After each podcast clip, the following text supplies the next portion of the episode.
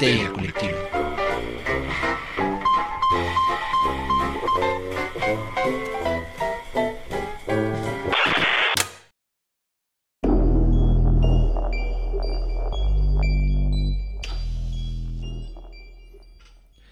Esto es Histeria Colectiva, el programa donde Fernando Santamaría, el Dr. Braham y Ricardo Medina se sientan alrededor del círculo de invocación para abrirse la tapa de los sesos platicando sobre ficción, magia, ocultismo, casos supernaturales, literatura y todo lo que tenga que ver con la cultura del horror. Buenos días, buenas tardes, buenas noches, donde sea que se encuentren, a la hora que se encuentran escuchando esto, muchas, muchas gracias por dejarnos entrar a sus hogares para llevar todo el terror a sus oídos.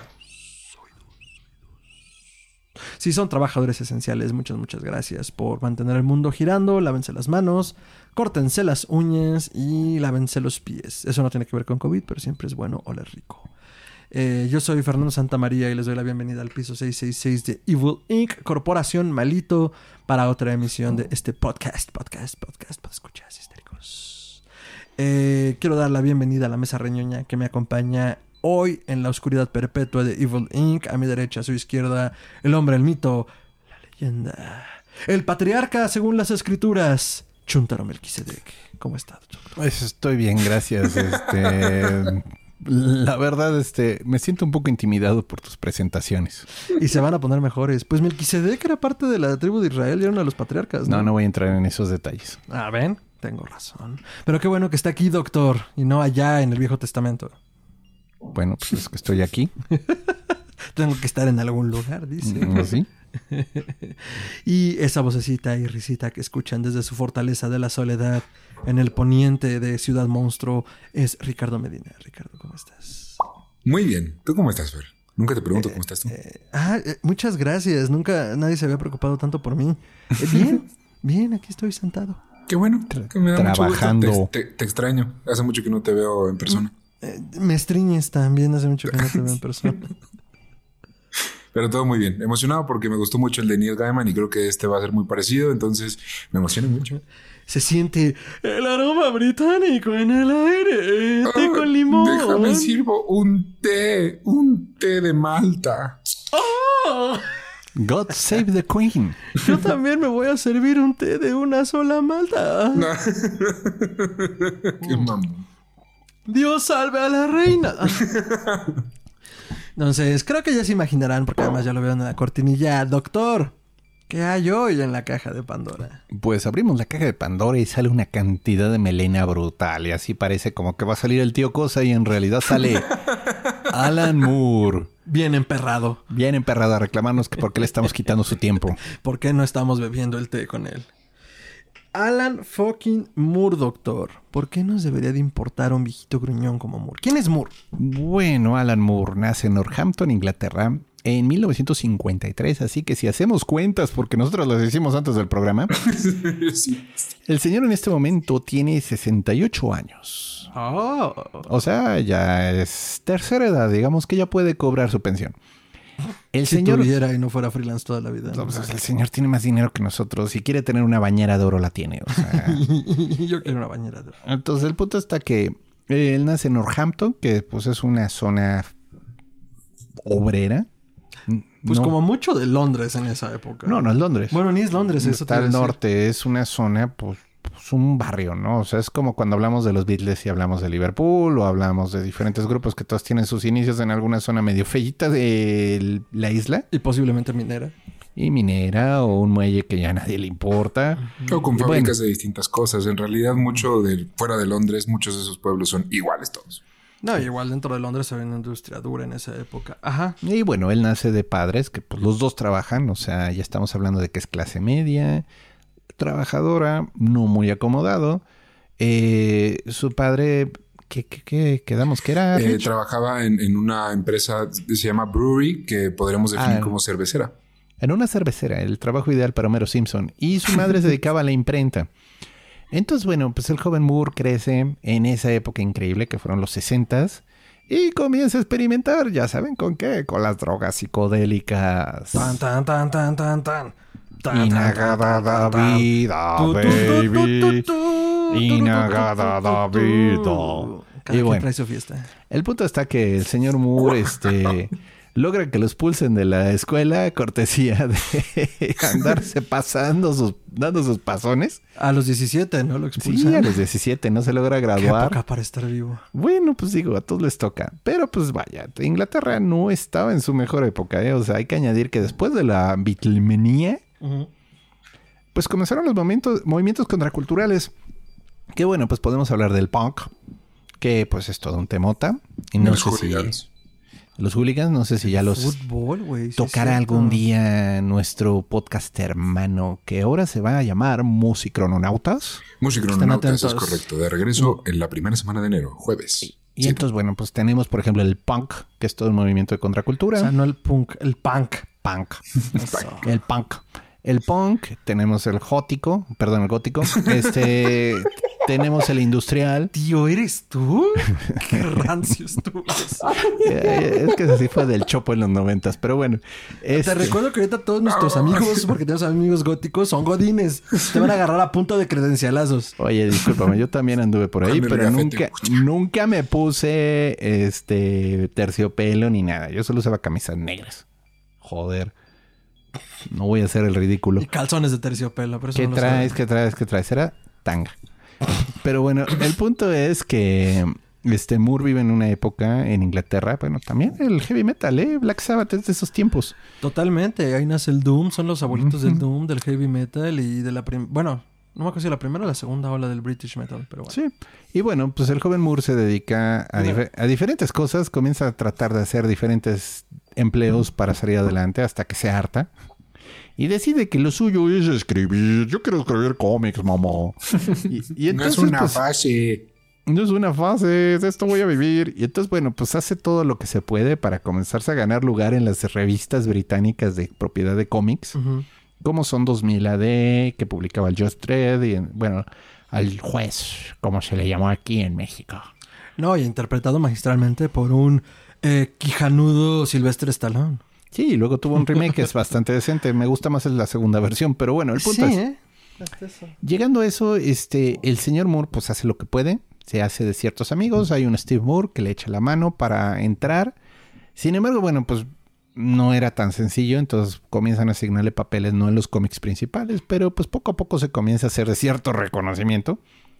Y entonces este consigue que lo contrate este DC, si recuerdo bien, pero en su versión británica. No, comienza Bueno, con Marvel. Primero empieza Marvel. con Marvel. Marvel UK, donde publica el Capitán Bretaña. ¿Qué? Yo no sabía que eso era algo hasta recién, hace muy poco, güey. Hace como un par de años. Eso es todo un desmadre. O sea, el Capitán Bretaña es divertido. O sea, no voy a negarlo. No es un clon del Capitán América. Ya por eso agradezco un poco la onda. Es como mm, Capitán Marvel mezclado con el Capitán América. O sea, vaya, es Ah, un campeón paladín de las Islas Británicas. Y sus poderes derivan de... Sí, derivan de la espada Excalibur y de Merlín y de todo un rollo Ah, ahí qué buena onda. Eso está bonito. Eh, está bonito, está es divertido. un mito adaptado bien. Sí, es un avatar de la defensa de Inglaterra, ¿no? Entonces el tipo lucha por los ideales británicos y demás, ¿no? Que es comer, tomar té y comer fish and chips, ¿cómo no? Y conquistar a gente que nunca nos pidió en sus tierras. Perfecto. Y quitar Es- recursos. Bueno, sí, pero no.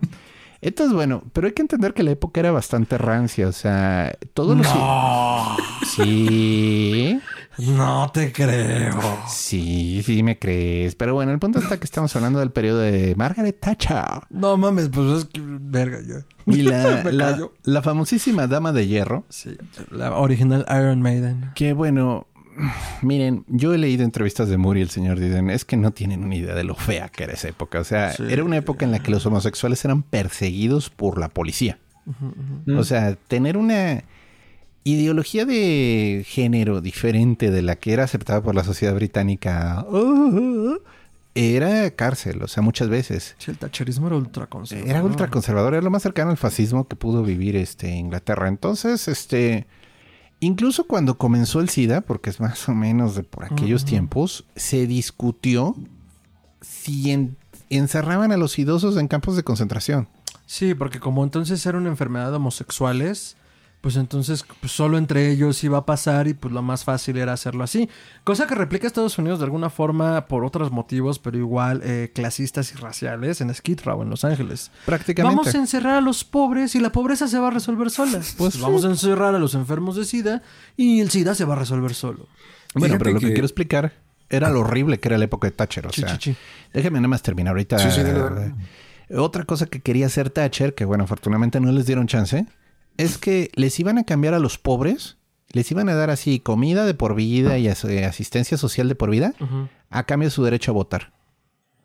O sea, literalmente los iban a volver ciudadanos de segunda a cambio de... ¿qué? Fue bienvenido al tacherismo. O sea, no es broma. La época de Thatcher fue oscura. Pinche perra demagogia. Y todo el mundo la admira, o sea, que es lo, peor. O sea, sí, o sea, y bueno, la policía hiperviolenta, la policía persiguiendo gente a macanazos, a toletazos, encerrando gente de la manera más violenta que podía. Bueno, pues no es de sorprender que salen esos movimientos culturales. O sea, yo solo les hablé de algunos musicales. Reacciona. Entiendan que a toda acción hay una reacción cultural. Y la cultura es la manera de expresar luego estas corrientes. A ver, ahora sí, Rich, discúlpame. No, solo iba a hacer un comentario que estoy seguro que muchos de nuestros escuchas les pasa igual que a mí. Estamos en México sobre todo y se- seguro también en Latinoamérica.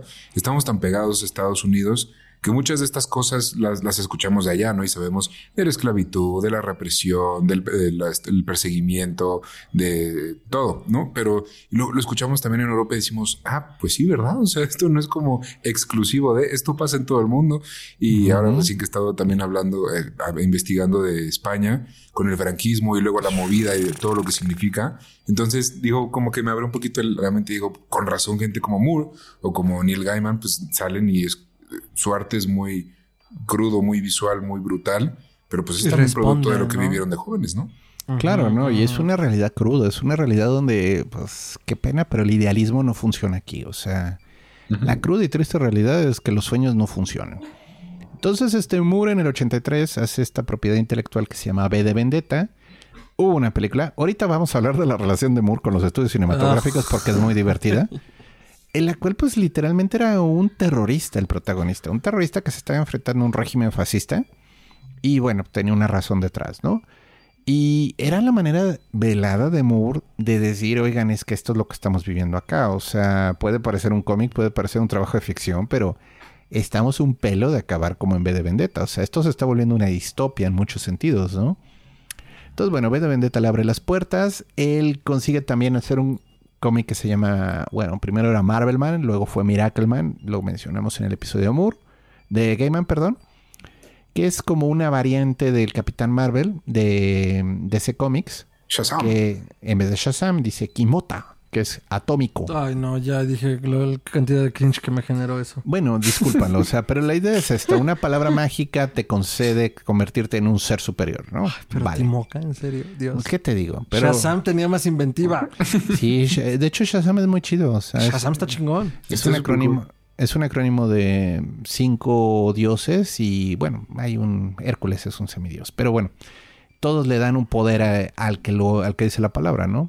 Bueno, regresando al punto, entonces este de ahí consigue Moore, pero pues ahora sí que la opción de irse a trabajar a Estados Unidos y llega a reventar pa- traseros, o sea, porque Moore trae toda esta visión cruda de la realidad, una visión que ya no es optimista, una visión que es más en la realidad y comienza a bajar a los superhéroes de ese pedestal de la perfección a momentos de mucha de mucho sufrimiento y de mucha humanidad. O sea, de este modelo moral divino a, güey, pues son güeyes con superpoderes, pero igual de humanos, ¿no? Pues sí, o sea, y si, emocional. y si pierden al papá van a llorar, o sea, no importa lo que, que regrese el papá en el... Es que el problema de los cómics antes, en la época de plata, como se le llamaba, es que, ok, perdió al papá, el papá está como si nada en el siguiente episodio.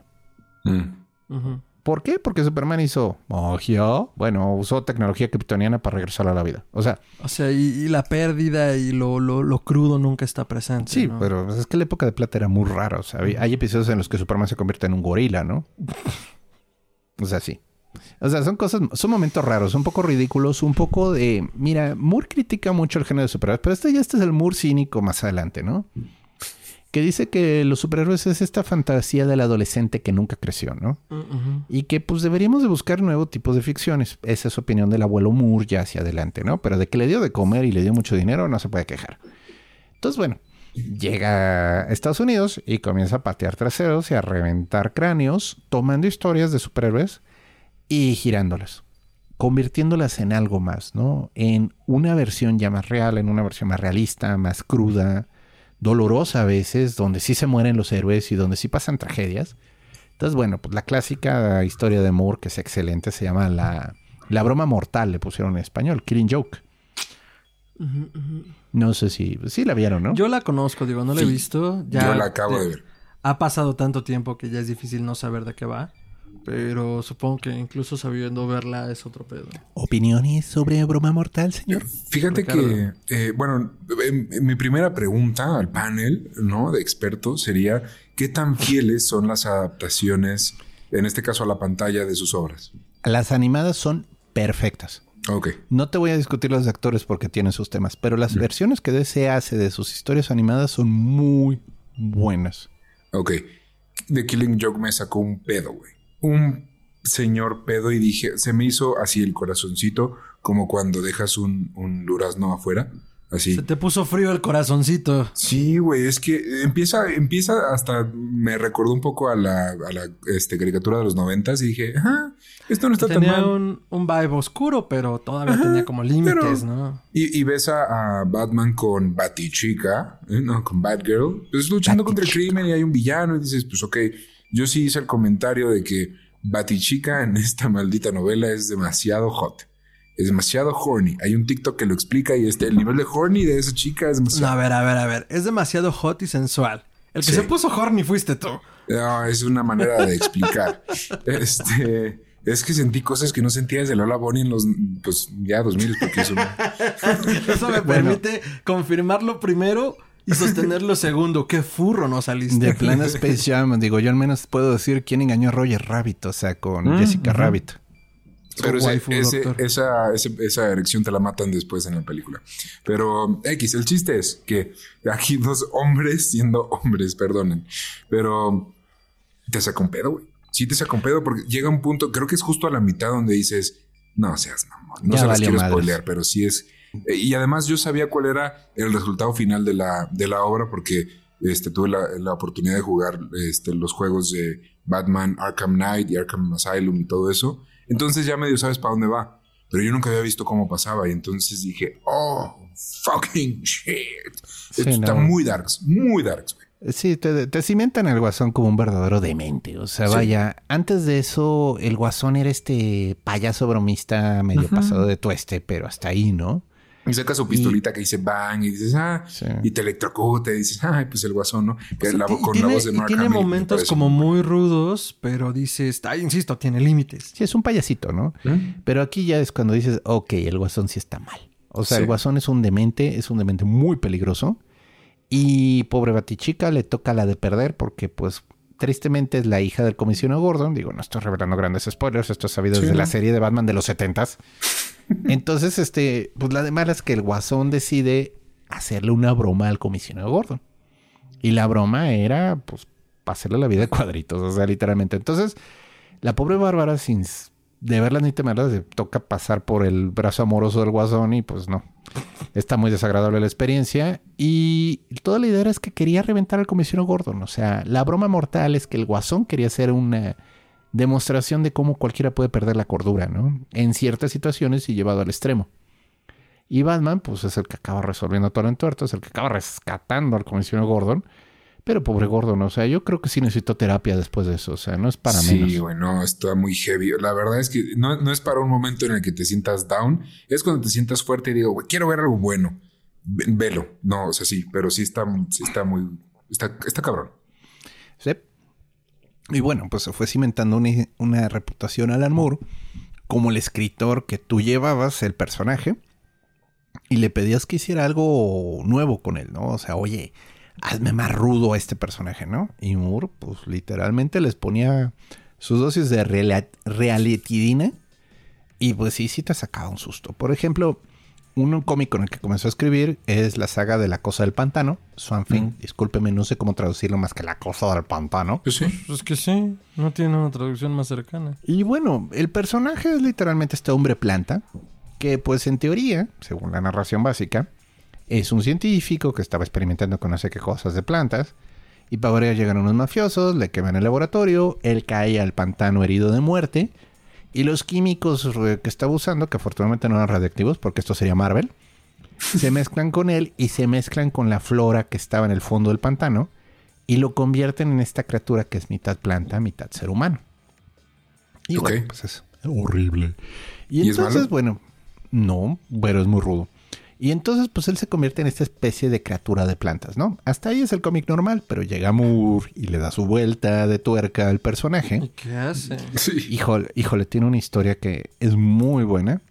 En la que precisamente un supervillano que controla plantas está tratando de entender qué es la cosa del pantano. O sea, está tratando de entender qué chingados con él. O sea, Y me estás diciendo que Magneto fue a combatir a Wolverine, un cabrón que controla plantas, fue a ver a este güey que está hecho de plantas. Eh, sí, pues lo contratan porque pues, él sabe de plantas. Entonces, güey, sea, explícanos qué pedo, ¿no?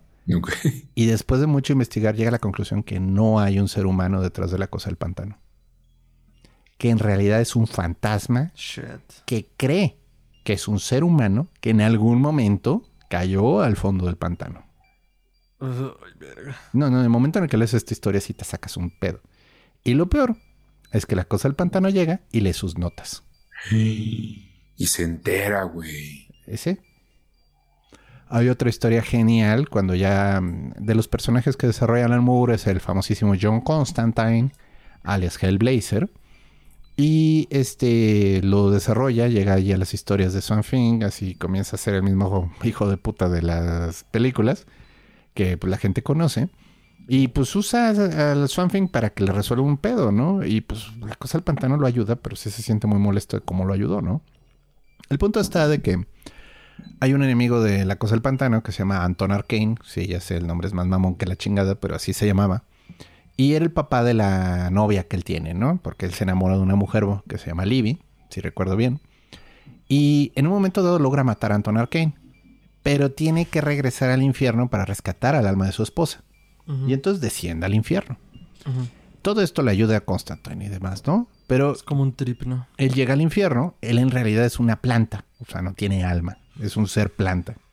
Entonces los demonios no saben qué hacer con él. O sea, la verdad sí se sacan un poco de susto de tú qué haces aquí, aquí no perteneces. Y llega un momento en el que llega este montículo donde está Anton Arcane, o lo que era Anton Arcane, que no es más que insectos comiendo una masa putrefacta.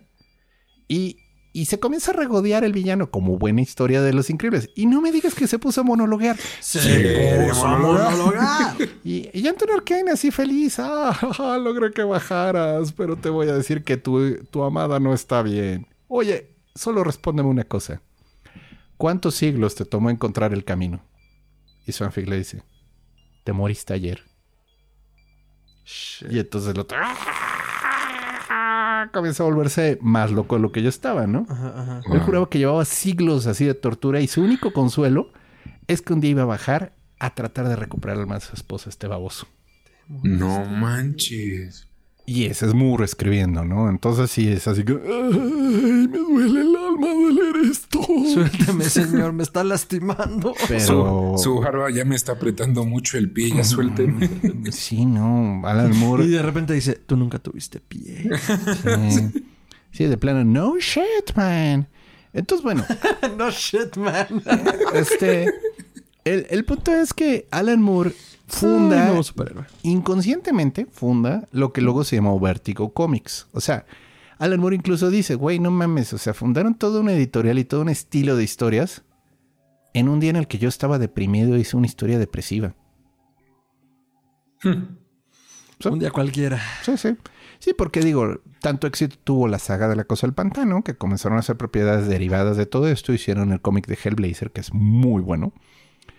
Y luego comenzó Neil Gaiman a hacer este Sandman, que es una historia increíble.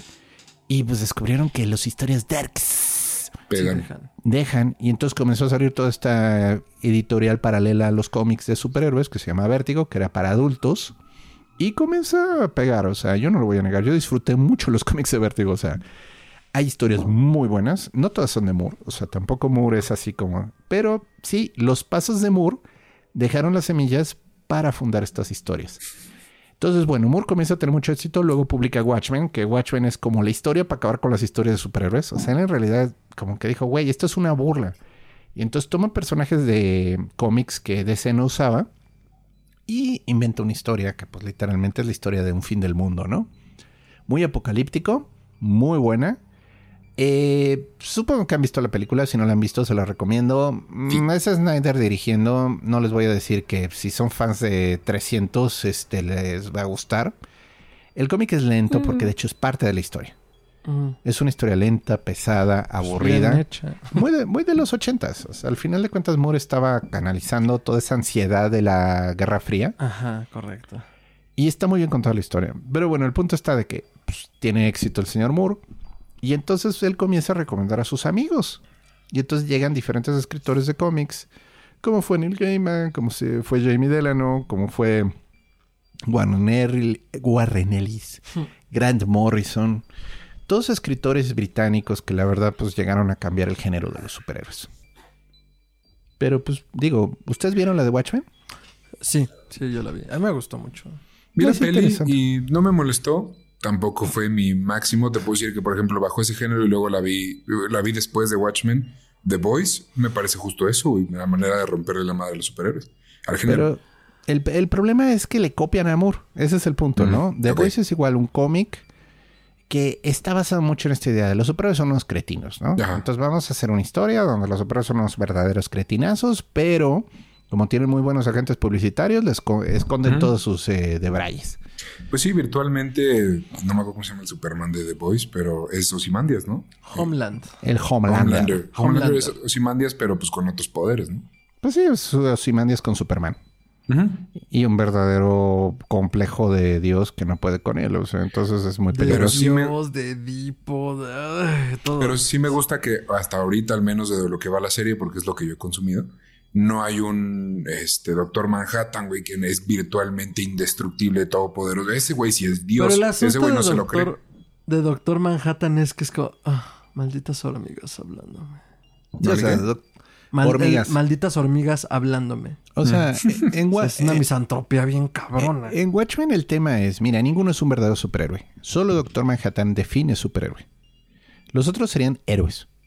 Pero el término de superhéroe comienza con Superman, vamos a dejarlo así, ¿no? O sea, estamos hablando de alguien que es super, que puede hacer algo más allá del ordinario. O sea, Soy síndrome. Ah, no, ¿verdad? Eso es otra película. es otra película. Pero La presentación. Esa es otra película. es otra película muy buena. Pero el punto está que Manhattan ya trasciende la humanidad. Y es parte del drama de Watchmen. O sea, que él dice, cabrón, es que ya, ya nada de aquí me emociona. O sea, todo es tan predecible, todo es tan igual, que ya no necesito estar aquí. O sea, no me impresiona nada.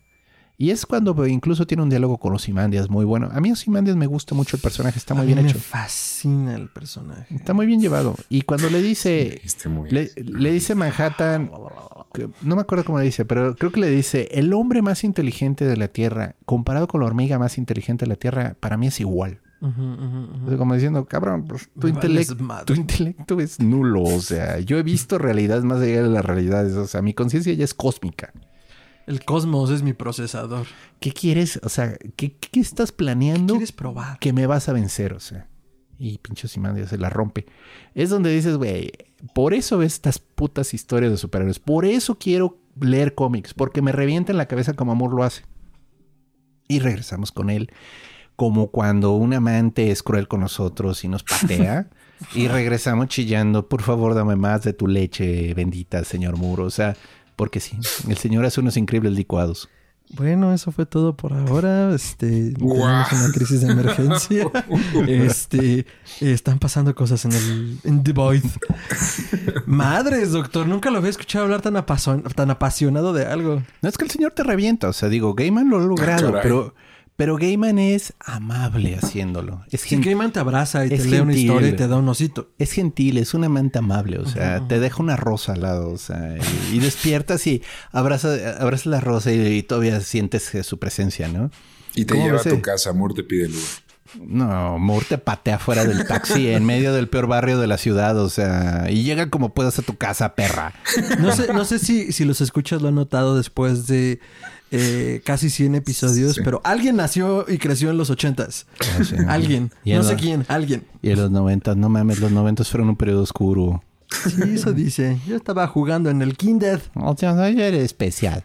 ya lo especial. Bueno, y entonces pues llegamos al primer desencuentro de Moore con DC. Uh, tan, tan, tan. Y eso pasó porque cuando él hizo Watchmen, realmente creó nuevos personajes. O sea, sí se basó en el Doctor Manhattan, en otro superhéroe. Se basó en este Rorschach, eh, basado en otro superhéroe. Ozymandias es otro superhéroe. Night Owl es otro superhéroe. Pero hizo nuevos superhéroes. O sea, en realidad son similares, pero no es lo mismo. Es lo mismo, pero no es igual. Y él jura, porque esta es de las cosas que Amor dice y DC se mantiene callado, porque sin comentarios, que DC le prometió, con contrato escrito, que en el momento en el que dejaran de imprimir Watchmen, él era dueño de la propiedad intelectual. Lo cual suena bien. Porque... Hasta que DC se dio cuenta de la vaca lechera de calidad premium que estaba, que estaba cre- creando Moore y dijo, de pendejo dejo de publicar esto porque se le va a ir a las- los derechos a él. Pero ¿por qué no...? Bueno, es que yo no sé cómo funciona el mundo del cómic, pero ¿por qué eso hubiera sido un buen trato para Moore? O sea, el decir, sí, claro, los derechos van a ser cuando dejes de imprimir. ¿Por qué no generar regalías a partir de lo impreso? Es que no le dieron regalías. Ese es el punto. Le prometieron que una vez que el cómic se terminara de imprimir, iba a ser de él y él iba a poder hacer cualquier historia que él quisiera con los personajes de ese cómic. Y él iba a ganar dinero con ello. O sea, sí, pero entonces, ¿qué le pagaron al hacer Watchmen? Le pagaron algo, o sea, pero fue como cualquier escritor de historias. O sea, no le... Se hace un muy maltrato. Sí fue un muy maltrato. Le vieron la cara de pendejo, es la No, verdad. y, y más allá de eso es como, si a mí me dicen eso es como, ajá, güey, pero ¿y de lo que imprimes? Pero es que vas a imprimir. Tú ya tienes el contexto de todas estas historias. A lo mejor este güey simplemente quería crear y quería explorar y quería hacerlo. Y dijo, ah, pues sí, güey, cuando se acabe de imprimir, Bueno, ah, es pues que me eso sí. O sea, yo soy bien desconfiado y bien pinche paranoico. Tal vez más que Moore a veces. Pero sí entiendo que, entiendo eso, que habrá dicho, pues es una ventana para darle pie a mis ideas. Sí, cómo no. Y bueno, pues razón. no pensó que iba a ser el éxito que fue. Digo, esto es mucho antes de la película. Se publicó el cómic, reventó a todos. Se siguió imprimiendo. Y es fecha que es el cómic que DC no deja de imprimir. O sea, si, si tú quieres comprar, por ejemplo, la saga de la cosa del pantano, puede que te digan, ay, ahorita no se está imprimiendo, igual y se imprime dentro de un año o dos. O sea, porque ellos tienen sus ideas de cómo manejar los tirajes, ¿no? Todavía puedes encontrarlos en el mercado secundario, en eBay, en Amazon. O sea, ellos como que Sí, miden pero cuánto pasadas, ¿no? Pero Watchmen sigue y sigue y sigue. Sí, pues lo encuentras en cualquier librería de línea. ¿Por qué? Porque ellos quieren seguir con la propiedad. Y nunca se la van a dar a Moore. Y es una mamada, porque a ver, si fueran negociantes decentes, que eso no va a pasar, son dos palabras que no existen en la misma oración. eh, pues dirían, güey, lo sigo imprimiendo, vamos a renegociar esto y te va a tocar algo, ¿no? Sí. Y entonces Moore mentó Pues madres. sí, pues sí. pues los sí. hizo así, venganza. Anciano le grita a DC. No, todavía no era un anciano. capitalismo yankee. No, ese güey para mí nació de 70 años. Bueno, perdón, sí. pero para mí nació con 70 años. Sí, es como el Grumpy Cat. O sea, siempre va a tener cara de gruñón. De pedo así. Entonces, bueno, se larga de DC maldiciendo a todos. Ya había dejado a muchos de sus compas ahí. Entonces, pues los compas dicen, mano, o sea, entendemos tu dolor, pero pues esto es lo que nos está dando de comer, ¿no? No Pues vamos sí. a seguirte en una cruzada ciega. Entonces- tampoco era- yo creo que era lo que quería. No, ¿eh? él nunca pidió eso. muy o sea, personal es de, muy, güey, yo me voy. muy su onda. Ahora, sí No. ganó dinero. O sea, de nuevo, él no se quedó en la calle. Entonces, bueno, más o menos en los noventas ocurre un fenómeno muy interesante. Que fueron todas las editoriales independientes que comenzaron a surgir y a generar propiedad que tenía bastante éxito. O sea, fue como una migración masiva de dibujantes, como Jim Lee, como Todd McFarlane, que odio a ese señor por muchas razones. Este, y todos comenzaron a crear sus propias historias. Entonces, Marvel pensó, "Ay, estos pendejos no van a lograr nada. Porque ya había pasado. de pendejos. Ya había pasado con otros este, compañías. Pero pues literalmente estos güeyes sí vendieron y vendieron pero ridículas cantidades de cómics y se hicieron millonarios en un segundo. En un segundo. Era la época en la que la gente compraba millones. Ahorita los cómics están en decadencia y tristemente se venden muy pocos. El formato en papel, ¿no? Sí, Pero bueno, Bueno, y entonces complicado. surgen cómics como Spawn, como Cyberforce, como Wildcats, como Stormwatch, que pues son propiedades así como medio como Liga de la Justicia, como Los Vengadores, como medio los X-Men, pero pues con superhéroes super chidos, super rudos, con muchos pinchos y garras y, Hmm. y armas por todos lados. Y entonces, pues sí, pues a la gente le gustaba el mame, o sea, eran los noventas, o sea, discúlpenlos. Y discúlpenme, yo estaba ahí. Yo fui parte de esto. Entonces, pues digo, pues está por... Hace 20 años. No, güey. Hace Hace 25, 30, 30, 30, 25. Jesucristo. O sea, entonces, por ejemplo, tenemos a Everforce que, güey, o sea, cuando lo ves dices, Dios, mis ojos. El protagonista, no me acuerdo ni del nombre, es como cable de los hombres X. Ajá, ajá. Y entonces tiene dos brazos biónicos. Y no sé por qué al pinche dibujante le dio por ponerle un tercer brazo abajo. Completamente asimétrico. No le puso cuatro brazos, que hubiera Ah. estado simétrico. Le puso tres. Siento que eso lo he visto en otro lado. Ajá. Bueno, pues, ¿Abajo en dónde? Acá, aquí en la caja. en las co- Acá, mira. En Lilo y Stitch. Sí. Igual, este. Y sí, te- y sí tenían a su protagonista que era Wolverine, pero Ajá. así con garras biónicas, ¿no? Y se- tenían a su protagonista que era Psylocke. Para los que no conocen los hombres X de los 90, Psylocke era hot. Entonces, era Psylocke, pero versión este cibernética, ¿no? Y entonces, Cyberforce es una propiedad derivativa de los hombres X, pero vendió. Y vendió como pancakes. Entonces, estas, eh, editoriales de repente fueron, pues es chistoso, no eran competencia directa, porque los cómics se estaban vendiendo muy bien en esas épocas. Pero pues comenzaron a generar una atracción interesante. Y pues, ¿qué creen? Burr era gente libre, o sea, estaba odiando a DC y odiando a Marvel, porque pinches compañías corporativas. Entonces dijo, estos güeyes están este, intentando ser independientes, vamos a apoyarlos, ¿no? Y entonces cuando se acerca y comienza a trabajar en Wildcats, también trabajó en Spawn, no es muy bueno su trabajo en Spawn, el de Wildcats es muy bueno.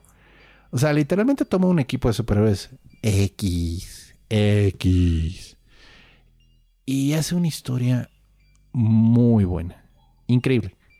O sea, de nuevo, los protagonistas habían quedado, o sea, eran como una Liga de la Justicia, acaban en el espacio porque se van a su planeta, así como Pucci, el perro rapero. El perro rapero. Este, se van al espacio y entonces se quedan, bueno, ¿y qué onda? Y entonces Moore toma y se inventa un equipo nuevo, de la nada, se lo saca del culo si quieren. Pero le queda chidísimo el maldito de equipo. su británico culo. O sea, le queda chidísimo. Entonces hace, por ejemplo, a esta ciborga, o sea, esta chica cibernética, que adora al dios de las máquinas. O sea, pertenece a una secta religiosa que adora a las máquinas. Y comienza a explicar sus funcionamientos y cómo esa religión opera. Hay un momento en el que se saca igual a un X villano que es así como pinche ciborgo gigante. Comienzan a pelear la chica cibernética y el ciborgo gigante y se comienzan a ligar. El ciborgo, oye, qué bonitas partes tienes. Estos, estos movimientos solo los producen los japoneses. No Funcionas manches. con diésel, ¿verdad? O sea, y la chica tratando de enfrentarse a tremendo tanque de guerra que no podía con él. Y de repente así le, pum, le logra meter la mano y le arranca. Y te acabo de arrancar tu, este estabilizador. No vas a poder hacer más que dar ci- vueltas en círculo como cangrejo boca arriba. Y el tipo, ¿me puedes dar tu número antes de que nos vayamos? y lo peor es que luego lo veo. O sea, sí sale en es cita. como, bueno, está bien. Y entonces se consiguen, así andan buscando. El, el equipo lo fundó Majestic, que es como un Superman. Es un clon de Superman chafa. A mí me suena mucho todo esto. Creo que tuve un cómic de ese. No, es que, es que son buenas las historias. ¿No eran un pedo relacionado con una madre llamada Gen 13? Bueno, Gen 3 es otra historia. No, o sea, no, si nos vamos muy... Es de esa época. Pero va por allí. Es de esa época. Ok, es que me editoriales. suena. Es de esas épocas esas Está bien editoriales. raro. Entonces, este, pero este Majestic se busca. Es que necesito a alguien que tenga conocimiento logística. O sea, yo soy Superman, necesito mi Batman, ¿no? Y entonces se va a una facilidad que es una prisión in- intradimensional donde tienen a los criminales más peligrosos de la galaxia. Y se encuentra un organismo cibernético aumentado que se llama Tau. Shit. Y el tipo es tan inteligente que es estúpidamente inteligente. En el momento en el que llega Majestic y le dice, oye, es que te quiero para mi equipo. Sí, ya sabía que algún día iba a llegar un equipo de superhéroes para reclutarme. ¿Tienes hojas de papel? Sí. Se lo da al guardia.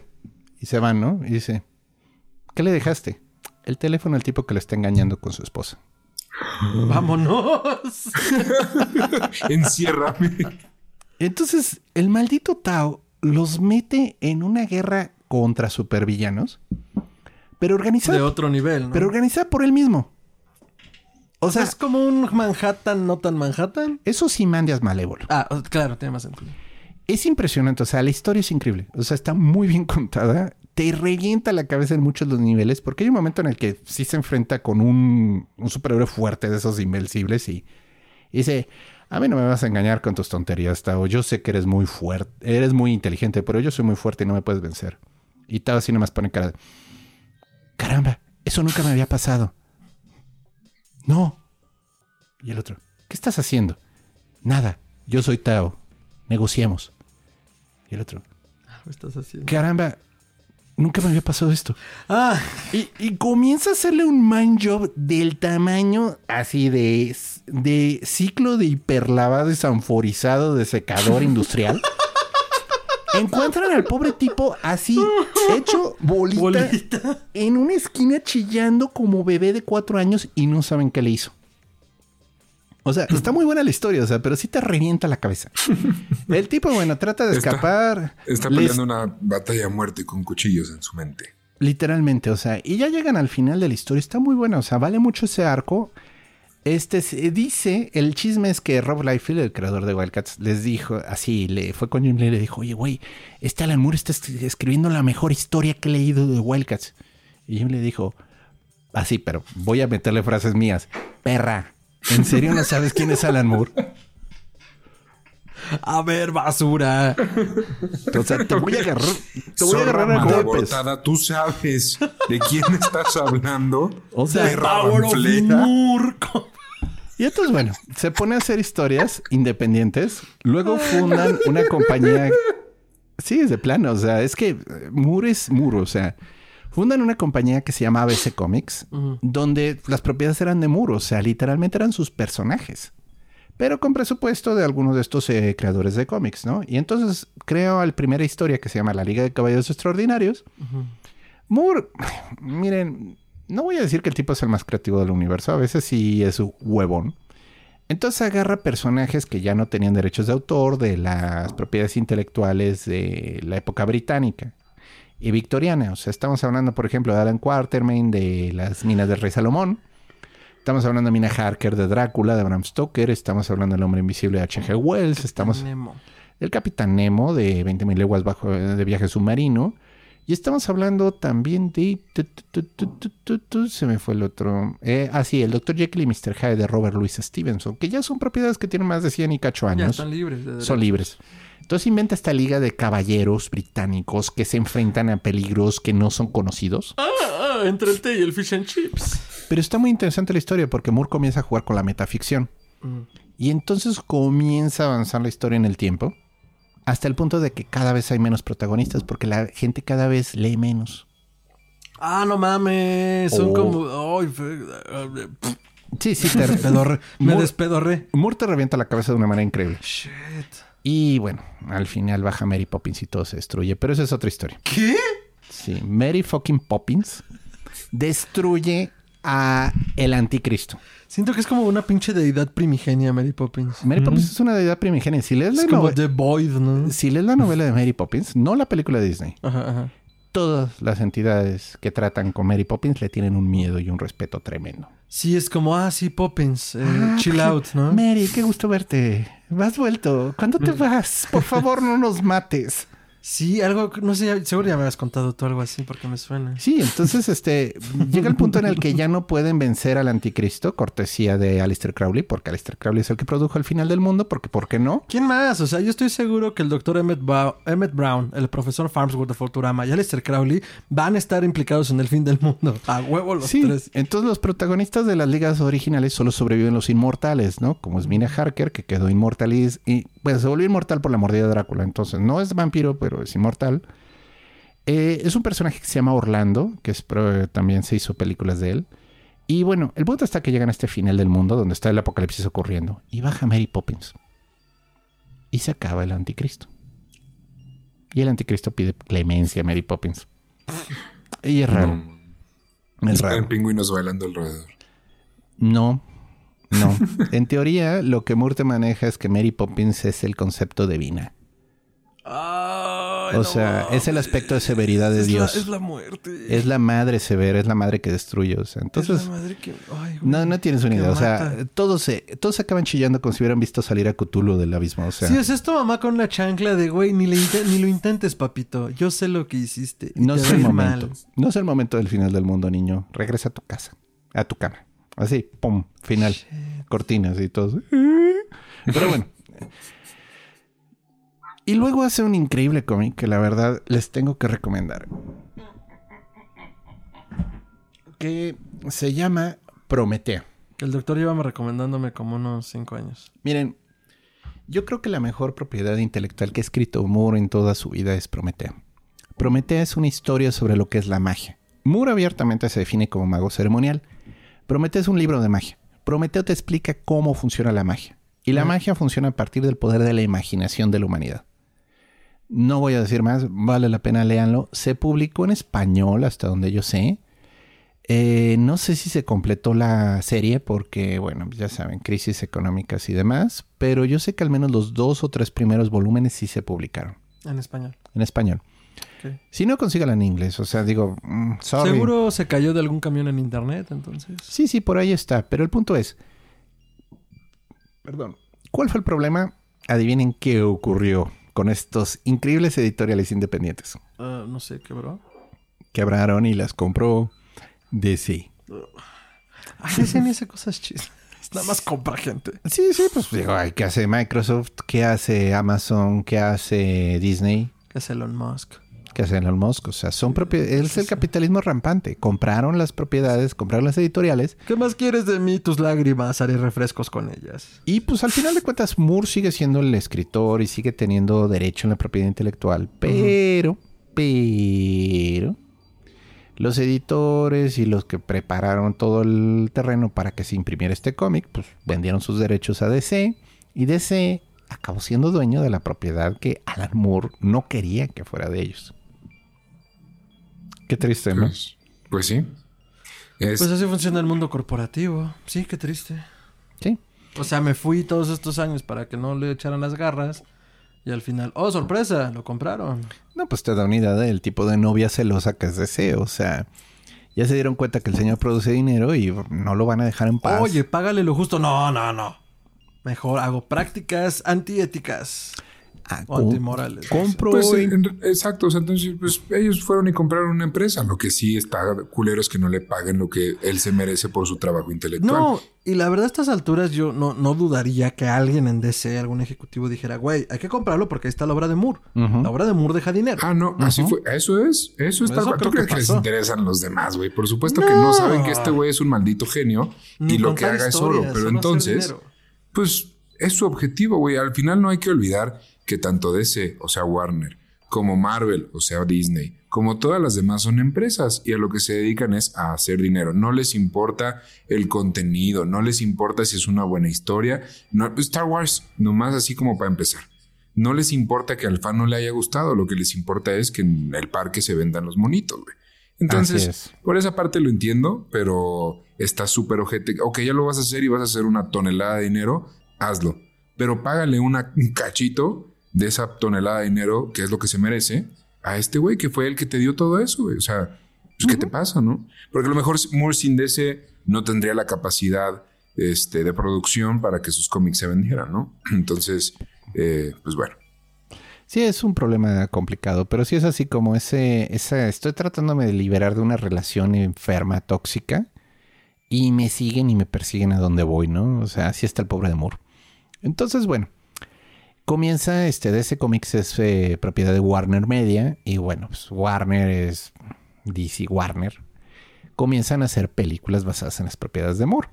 Y aquí viene el otro incidente en el que Moore de veras ya, ya dijo, no, en serio, en serio, ya déjenme en paz. Me están lastimando. Sí, comienzan a hacer películas y bueno, hacen la terrible película de la Liga de Caballeros Extraordinarios, basada en la propiedad de Moore.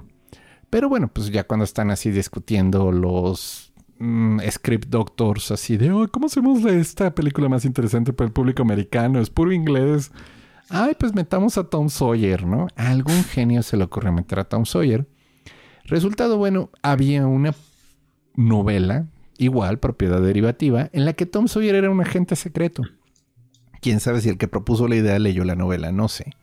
El punto está que este escritor se sintió agraviado porque ve una película en la que toman la idea de Tom Sawyer, agente secreto, y dicen, oigan, esto como que yo lo escribí antes. Como que suena a plagio. Suena a plagio y entonces demanda por una cantidad brutal de dinero a Alan Moore, autor del cómic, Claro, el señor no se molestó en leer el cómic para que se diera cuenta que nunca salía Tom Sawyer en el cómic original, pero bueno, Alan Moore, autor del cómic, y Warner Bros., ¿no? Porque pues ellos son los que hicieron la película. Entonces Moore tuvo que ir, aunque él no quería saber nada de la pinche película. No, o sea, estás demandado, tienes que ir. tuvo que ir. A sentarse. Imagínate ese güey abre la puerta con su barba, güey, con su pelo, con sus ojos inyectados en sangre que su sabes que tiene. Y Sí, le su- dicen, tiene su una bastón, demanda desde sus- Estados Unidos por este pedo. Imagínate lo caliente que estaba su sangre en ese momento, güey. De, milagro no Ah. le dio algo. Bueno, entonces tuvo, tuvo que volar a Estados Unidos. Estar en una sala de corte. Porque obviamente si no se presentaba era desacato, ¿no? Claro. Estar en una sala de corte. Escuchar durante más de seis horas argumentos, demostrando que él no tenía nada que ver en eso. O sea, él era inocente de toda colusión de haber creado a Tom Sawyer. Él no lo creó. Esto fue culpa de los que escribieron el script. No, ellos no lo hicieron adrede, señor juez, se lo juramos. No, hombre, Moore estaba que quería matarlos a golpes a todos, ¿no? Entonces sí, salió mentando madres de la sala de corte y dijo, a partir de ahora no quiero saber nada de ninguna propiedad mía que tiene Warner. Así, de plano dijo, yo no quiero saber nada de regalías, no quiero que me mencionen siquiera en los créditos iniciales. Y bueno, si se genera alguna ganancia, dénsela al dibujante, porque el dibujante también tuvo mérito y luego no les pagan lo suficiente. Entonces, bueno, de ahí, bueno, comenzaron a hacer algunas propiedades. Se hizo V de Vendetta, que de nuevo, si han leído el cómic, se van a dar cuenta que no tiene nada que ver con la película. No critico la actuación de Hugo Weaving, la verdad es buena. No critico la actuación, es Natalie Portman, ¿no? Sí, Es. Natalie Portman y el que sale. Ay, no me acuerdo. Bueno, no sale mal Natalie Portman, pero el punto So- es... es una gran peli. El único problema es. El punto es que Moore mismo lo dice, güey, no vas a hacer una película de un terrorista. O sea, de Vendetta está basada en un terrorismo. Y eh, post 9-11, obviamente Estados Unidos nunca va a avalar una película basada en un terrorista. ¿Y por eso lo romantizan entonces todo? Ajá. Mm, ahora Por eso está lo de la plaga y que algo sucedió, entonces había que actuar. Sí, porque no había plaga en el cómic. O sea, todo es un pinche gobierno fascista culero. O sea, no hay otra explicación. O sea, la humanidad pesta. Entonces, bueno. Y luego te mueres. Y, y mucho Y del ya. tema de y mucho del tema de Vendetta es anarquía. O sea, Moore realmente leyó algunos autores de anarquía muy interesantes. Y la propuesta al final es no, no hay solución. O sea, la única manera en la que la humanidad va a reaccionar es reventando todo. Y de ahí, de ese caos, va a surgir algo nuevo. Pero no, no hay envío masivo de marcas por, de máscaras por FedEx. No, no pasa. Eh, sí, pues así acaba la película, es un asco. el o sea, capitalismo de Fede. pero bueno, ¿Cómo, punto- cómo acaba? porque le manda misteriosamente todos reciben máscaras de V. Bueno, de Guy Fawkes. De Anonymous. Y, y salen, Sí, sí, eh, sí. y luego se popularizó con Anonymous. Y entonces, este, todos salen a la calle disfrazados de V. Y entonces el gobierno no puede matar a V porque todos son V. Y entonces bajan las armas los guardias. ¿Cómo que, que luego se robó la casa de papel. Misma idea. Claro. Uy, no me hables de la casa de papel. La casa de No papel. me hables de la una casa serie de papel. Netflix. En- Entonces, bueno, el punto es este asco de película. Luego Zack Snyder, autor de 300 y bueno, de esa terribilísima versión de la Liga de la Justicia, que no voy a hablar de ella, quiso hacer Watchmen. Espera, ¿el Snyder Cut no te gustó? Ok, está bien. Este no es episodio de Snyder, micro. No necesitamos escuchar más. Ok. Gracias. Muy fuerte en el micro. Mira, si necesito defender el Snyder Cut del No, Just no. Whedon Cut, creo Ah. que el Snyder Cut es mejor, Por supuesto. pero es comparar un tambo de desechos radioactivos a un basurero municipal. ¿Qué hace menos daño? Ok. O sea, sí, sí entiendo la visión de Snyder, vale. Pero es demasiado depresiva, es demasiado oscura, no vale la pena. Entonces, Snyder, el señor del slow motion, porque ¿qué, qué pedo? Decide hacer de Vendetta, eh, Watchmen, ¿no? Y entonces Watchmen. él juraba que iba a poder hablar con el señor Moore y le iba a convencer de que su visión era pegada al cómic. Resultado, Moore lo mandó a casa pateado. Es que para qué, si ya te dijeron, güey, el señor no te va a recibir. El señor no quiere tener nada que ver. Es más, creo que valía más como, hola Moore, voy a hacer esto, estoy... eh, Me siento muy, bien de... No, no, incluso, o a lo mejor apenado. Me siento muy apenado de que no pueda salir en los créditos. Solo quiero decirte que gracias por las historias. Sí. Habría valido más. Una Pues carta, sí. Ajá, Bueno. solo gracias por existir. El punto, el punto es que Moore lo mandó a casa empacado. O sea, no quiso Obvio. saber nada de él, no le abrió la puerta, no lo atendió. Eh, pero se entiende, o sea, ya que uno ve la historia de Alan Moore con DC, yo entiendo que esté ardido. O sea, Pues sí. no estuvo fácil, le robaron propiedad intelectual, se siente que lo engañaron.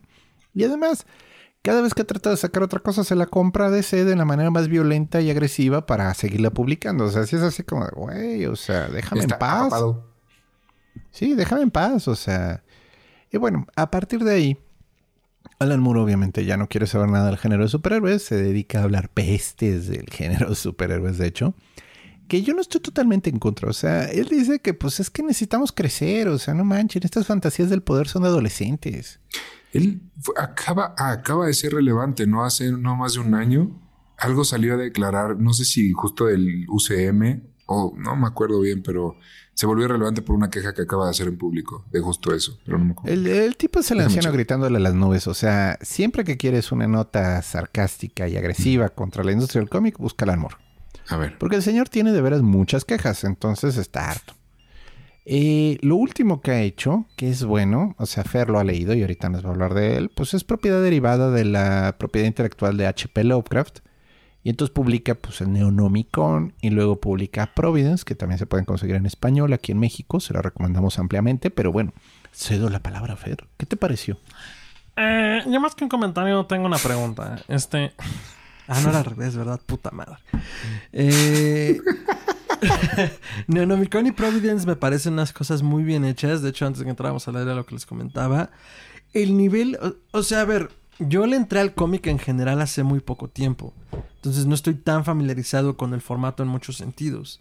Me decía Gerardo, es que el, cómic es, es este muy gráfico. O sea, aquí vas a ver cosas. Entonces, todo lo que Lovecraft se limitaba a decirlo por la razón que quisieran, en el cómic Alan Moore entra a esas partes en las que Lovecraft solo te de- deja imaginarlo.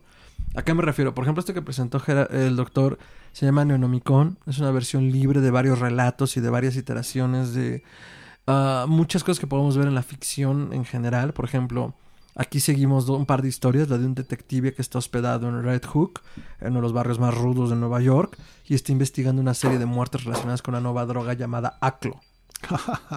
Casual. Casual. Eh, ¿Por qué es chistoso? ¿Por qué llama la atención? Aclo es el nombre del idioma de los primigenios en el universo Lovecraftiano. Entonces, bueno, está empezando a investigar y al mismo tiempo en un pueblito por ahí perdido en Nueva Inglaterra hay una pareja de detectives que recuerdan tremendamente a Mulder y Scully, aunque el detective es de raza negra. Pues la dinámica detectivesca recuerda eso, ¿no? Entonces hay una carga no solo erótica, sino sexual muy fuerte. Hay una pulsión de muerte muy fuerte en sus cómics y en sus historias. Y que por supuesto, si partimos del horror cósmico, pues los aprovecha tremendamente. Entonces es Moore en esteroides.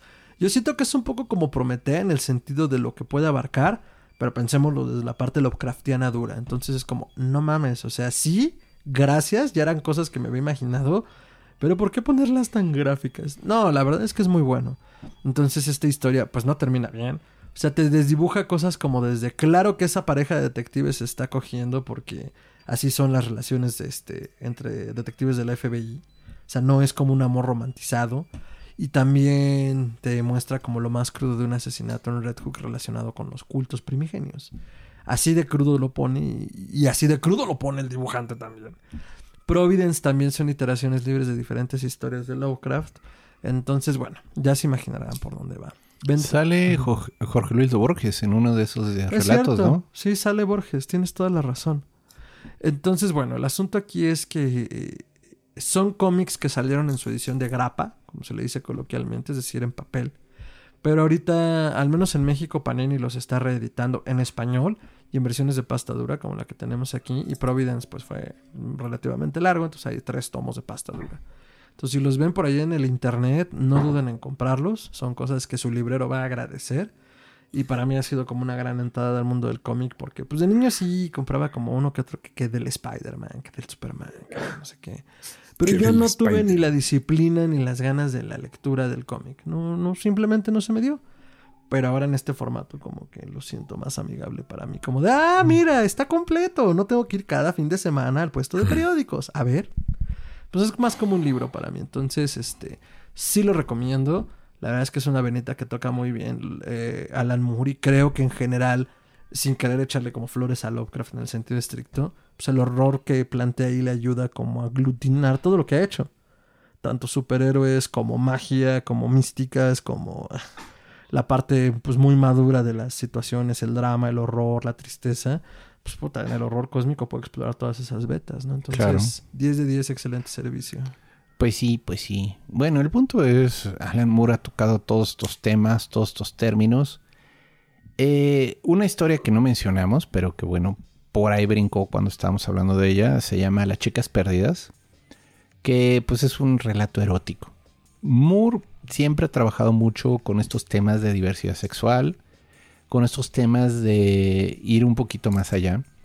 Y entonces el cabronazo se atrevió a hacer una, una novela gráfica en la cual en, unas, en un hotel en los Alpes suizos, me parece que es la historia, se encuentran Wendy de Peter Pan, ya como una señora mayor.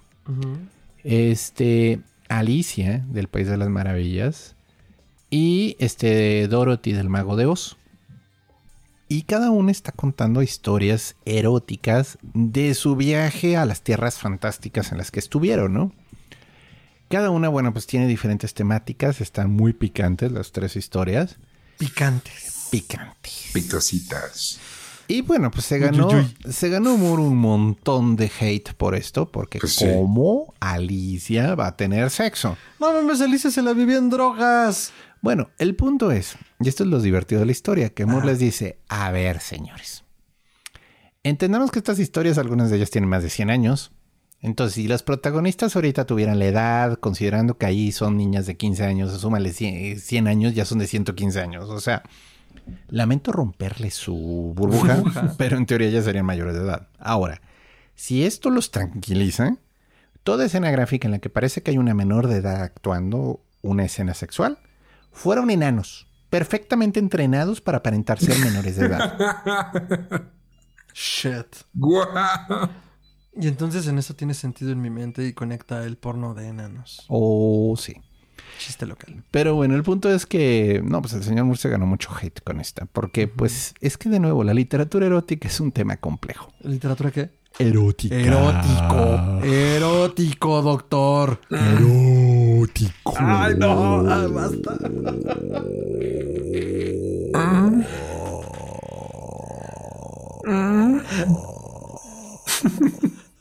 Ya duró mucho. Ya, córtele, Sí, ya, me quité los audífonos. O sea, tuve que quitarme los audífonos. Apágalo, Otto. Ah, tranquilo, se va a estabilizar.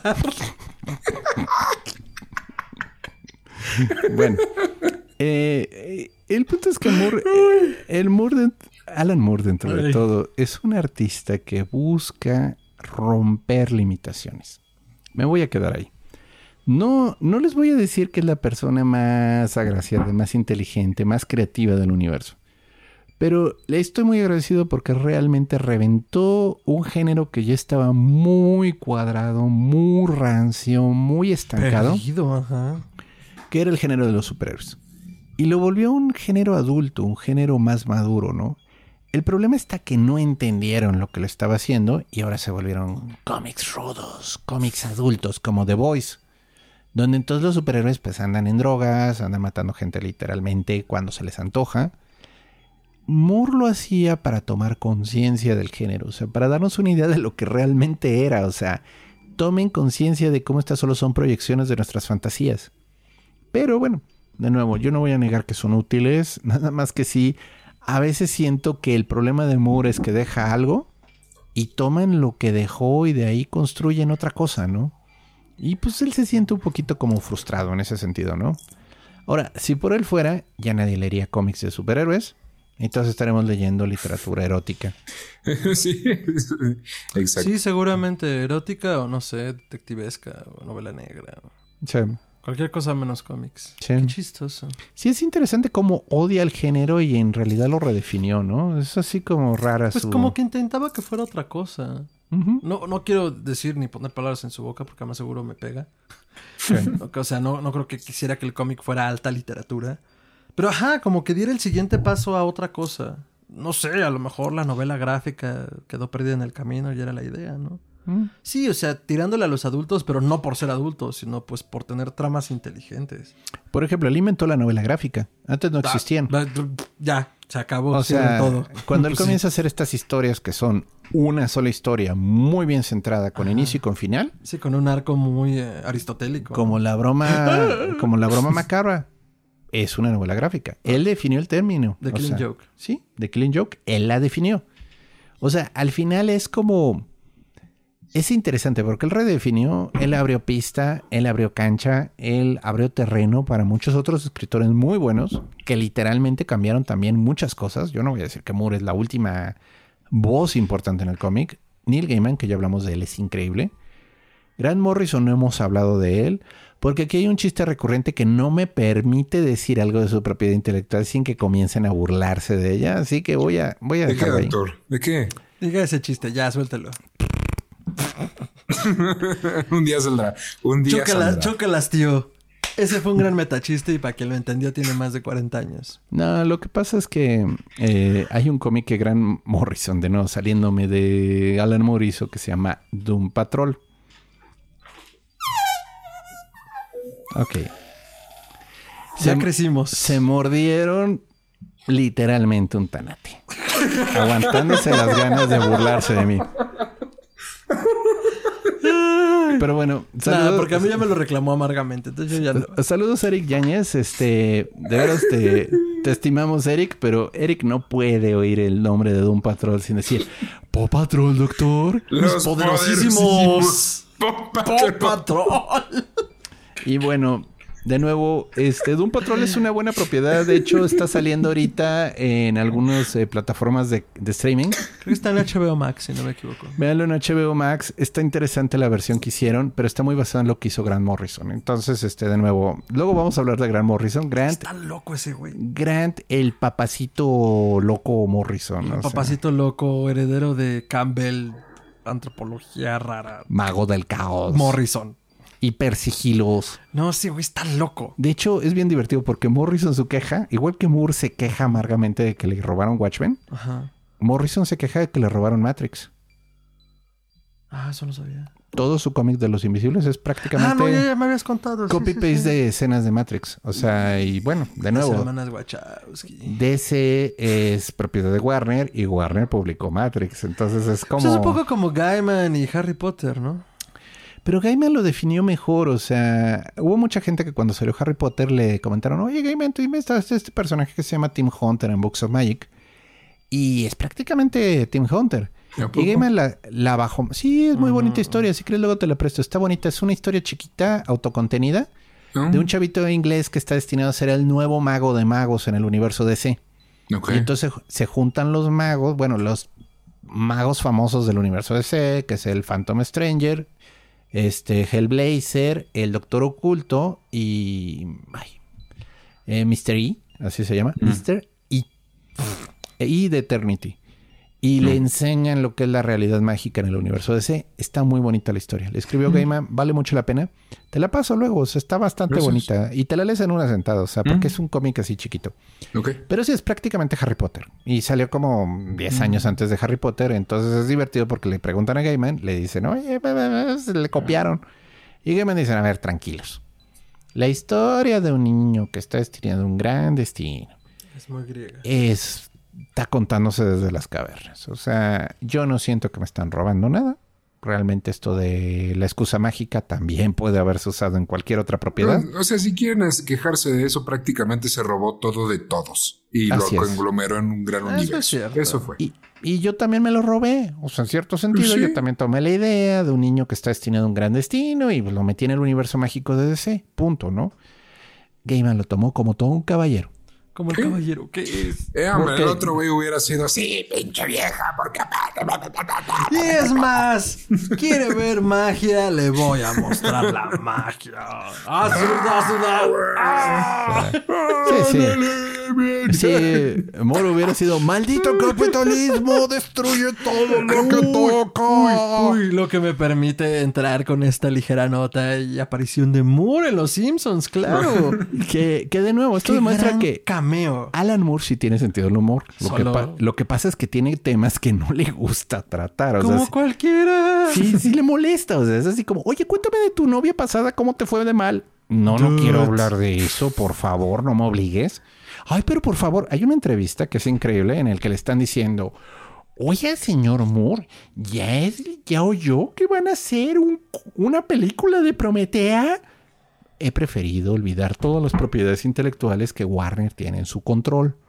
No, pero ¿qué opinaría de que van a hacer una historia de Prometea? ¿Qué, ¿Qué te importa, pinche entrevistador idiota? Así, así. Yo creo que ni siquiera un entrevistador, pues el fan promedio que llega a la firma, oye, ¿qué opinas de Prefiero Dude, no si me conoces lo suficiente, sabes que no quiero hablar de eso.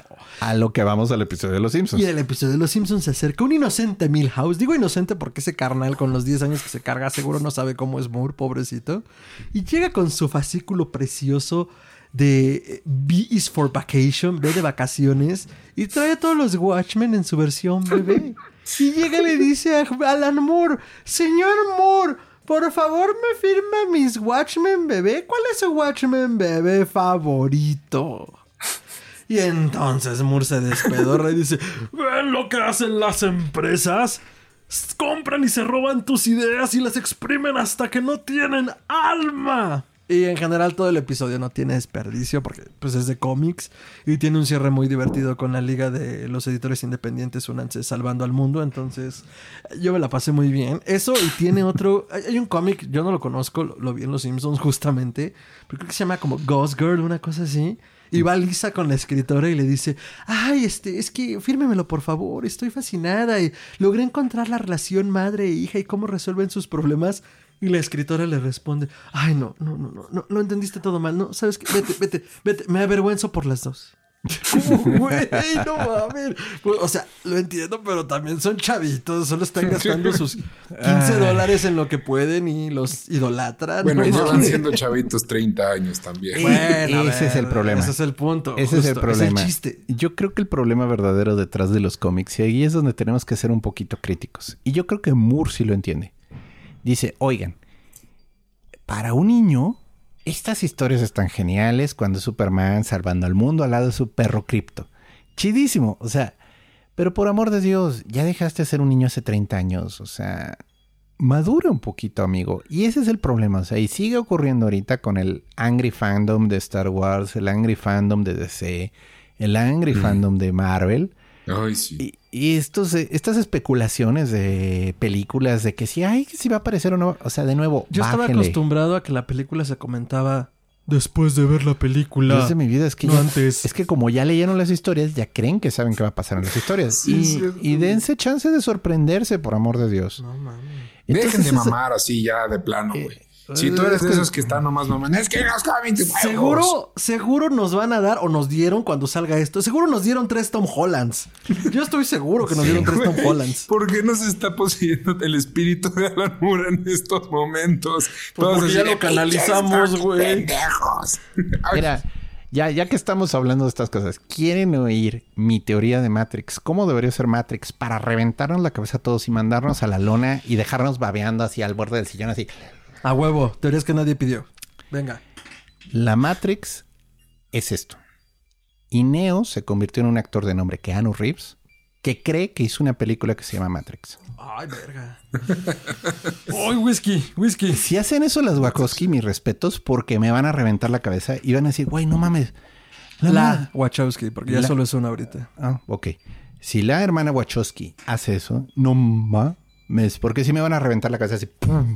Y voy a decir, güey, la Matrix es real y estamos atrapados en ella. Eso sí estaría muy meta y estaría muy chido. Sí, yo aplaudiría eso. la No se van a atrever a hacer No eso. sé ustedes, pero yo aplaudiría eso. No se van a atrever a hacer eso. Pero ni de pedo. No la dejaron morir en paz. ¿Tú crees que se van a atrever a hacer eso? pues porque Tenía un buen cierre. ese, bueno, es, ese es el problema de los cómics, que no mueren. Y es una de las quejas de Moore. O sea, es, güeyes, o sea, las historias tienen un inicio, tienen un final. Por favor. Si cierran las historias, surgen nuevas historias. Pero si como necios siguen insistiendo en darle vueltas a la misma historia, pues obviamente se vuelve aburrido. Chingón. Bueno. Me parece un gran cierre. ok, después Bueno, de estos ancianos quejándose de por qué estamos, está todo mal. Comentarios finales, amigos. Alan Moore y su obra. Doctor. Bueno, creo que yo ya me, ven- yo ya me aventaría mucho de lo que Alan Moore es para mí. Ahora sí que si tuviera Moore, aquí, te amo. si aquí tuviera un cierre me lo comenzaría a bajar así sexy.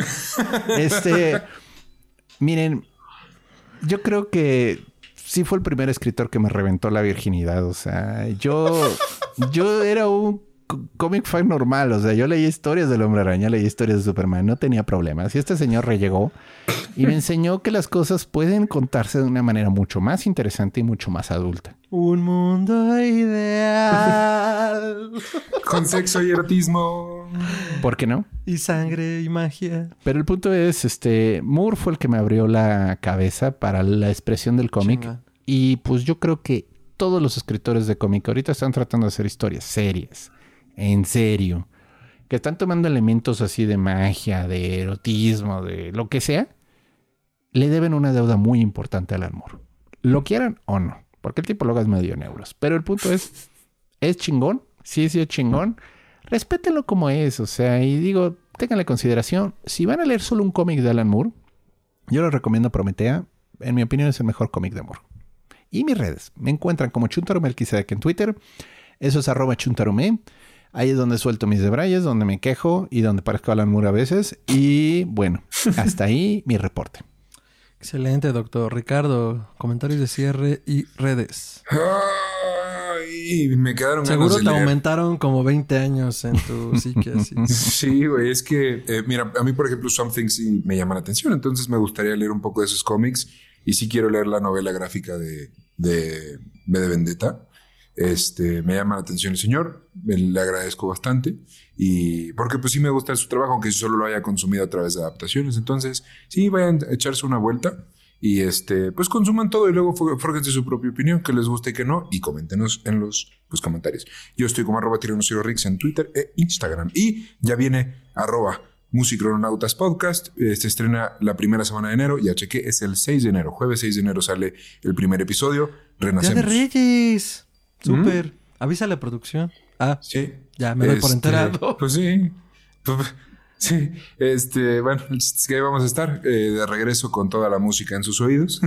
¿Viste lo que hice ahí? Ah. Y pues, este, bueno, dale, Fer. Eh, Alan Moore, eh, yo también me declaro neófito en cuanto al señor. O sea, vi Zack Snyder y he visto la película de Zack Snyder por años, lo cual, pues, por supuesto que no es Moore. Si algo decía, creo que Miñola era que justo cuando pues hacen adaptaciones de esa naturaleza de tu obra, pues ya son otra cosa, ¿no? Entonces, eh, le entré, ya les decía, con Neonomicon y Providence, y la verdad ha sido bastante agradable dentro de los términos que Moore entiende como agradable, buenas historias. Y digo, conforme han pasado los años y estos dos locos que me acompañan aquí lo saben y quien lo ha querido ver se lo dicho, yo estoy por las narrativas en las cosas. O sea, si a mí me cuentan una buena historia, tengan por seguro que voy a estar ya monado escuchándola o leyéndola o viéndola, jugándola o interpretándola de alguna forma. Entonces, este, Moore tiene buenas historias y pues esperemos que tengamos Moore para rato. Y si no, porque la vida es rara y misteriosa y la hermosa cosa que nos espera a todos al final ahí está, pues bueno, creo que tiene un legado bastante nutrido a pesar de todo y a pesar de las grandes compañías en el que podremos abrevar hoy y siempre y pues bueno, eh, pues hay que entrarle, hay que entrarle a otro tipo de historias y pues a mí me pueden encontrar como arroba mantrasaya, ese es con y la tiene doble al final, Twitter, Instagram, en Facebook también como arroba mantrasaya, eh, ahí comparto todas las voces de mi cabeza, únense, está bueno el cotorreo. Eh, comparto todo lo que me parece interesante en lo que andamos participando y por supuesto lo que hacemos aquí en Historia Colectiva. Y Historia Colectiva Podcast lo pueden encontrar en Facebook como Historia Colectiva Podcast, en Twitter, en Instagram como... eh, en Twitter, perdón, en pod- como Podcast Histeria, en Instagram po- como podcast.histeria y en todas las plataformas de podcasting, pues como Historia Colectiva Podcast con el logo de siempre, ya lo saben, aquí andamos, aquí está nuestra, tipogra- nuestra tipografía linda y bonita. Y nos pueden escribir a historiacolectivapodcast.gmail.com o en www.historiacolectivapodcast.com donde nos estaremos subiendo algunas cosas interesantes, dándole más estructura al sitio para que pues puedan leer y disfrutar de más contenido. Y pues nada, Ricardo, doctora audiencia, gracias por este viaje tan británico y tan gruñón a través de las barbas y canas de Alan. Soy eh, la versión de Rasputin y Santa Claus en un mago ceremonial Moore. Nos vemos en la siguiente emisión. Hasta entonces.